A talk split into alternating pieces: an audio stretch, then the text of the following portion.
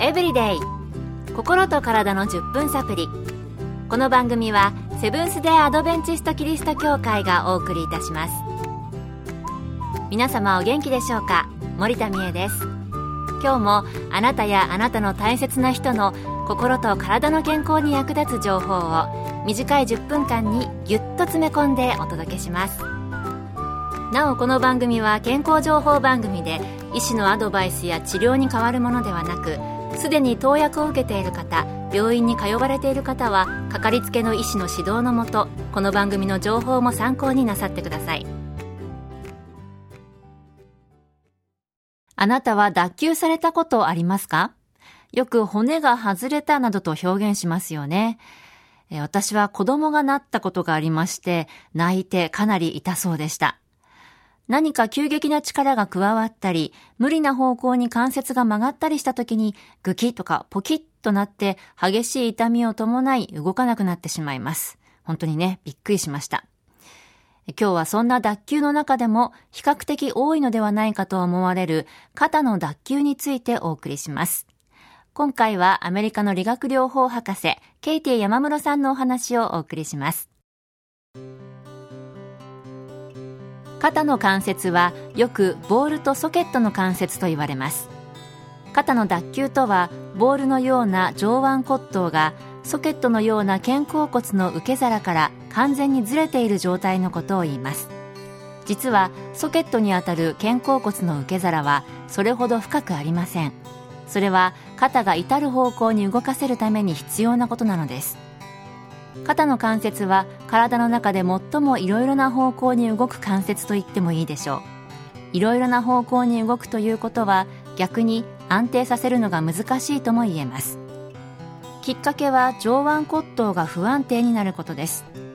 例えば腕を体より後ろに広げ外向きにねじった状態の時突然後ろからその腕を引っ張られたり後ろから肩に激しく当たられて起こることが多いです。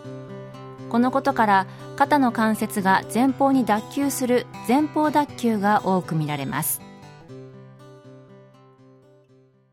肩の関節ってあまり深くないんですね確かに深すぎると関節が自由に動かないかもしれませんあえて肩甲骨の受け皿は浅くできているんですね。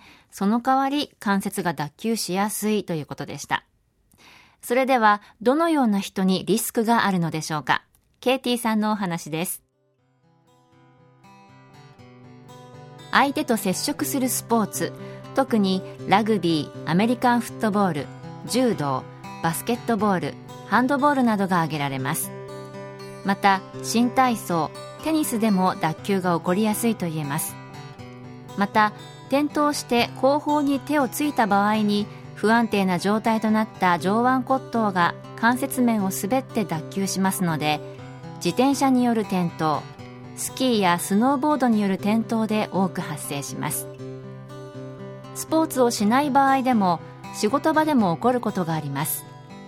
ペンキ塗りの仕事や高いところにある荷物を繰り返し移動させる仕事では肩にある靭帯が疲れで弱ってしまい肩の関節が不安定になって外れやすくなります。もちろん遺伝でもともと関節の周りの靭帯が弱いというケースもあります。脱臼といえば激しいスポーツでなるイメージですけれども重い荷物を上げ下げする仕事でも肩の脱臼を起こすこともあるんですね。健康エブリデイ。心と体の10分サプリ。この番組はセブンス・デ・アドベンチスト・キリスト教会がお送りしています。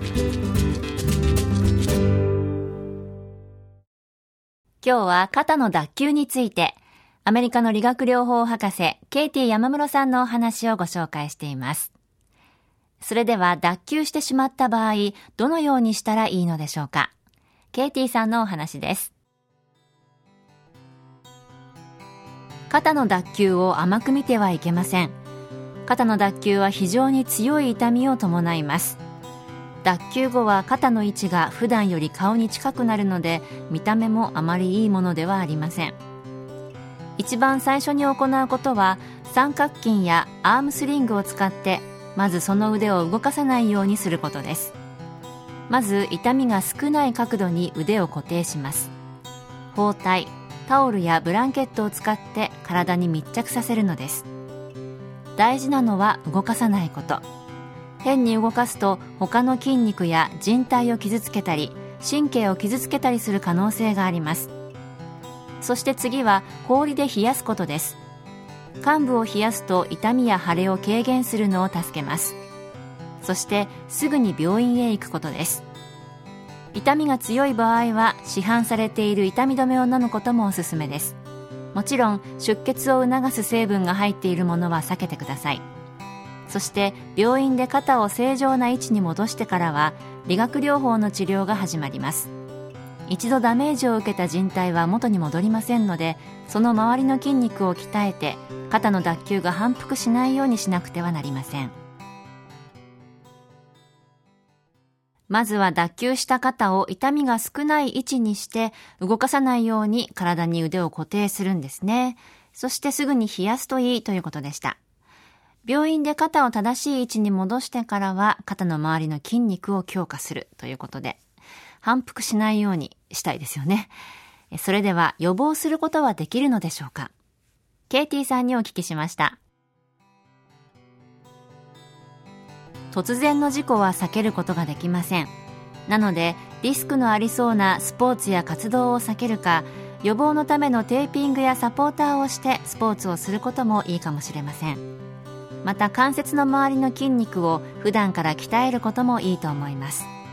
そして関節が柔らかくなるように運動とストレッチなどをして柔軟で強い筋肉を周りにつけておくことが大切だと思います。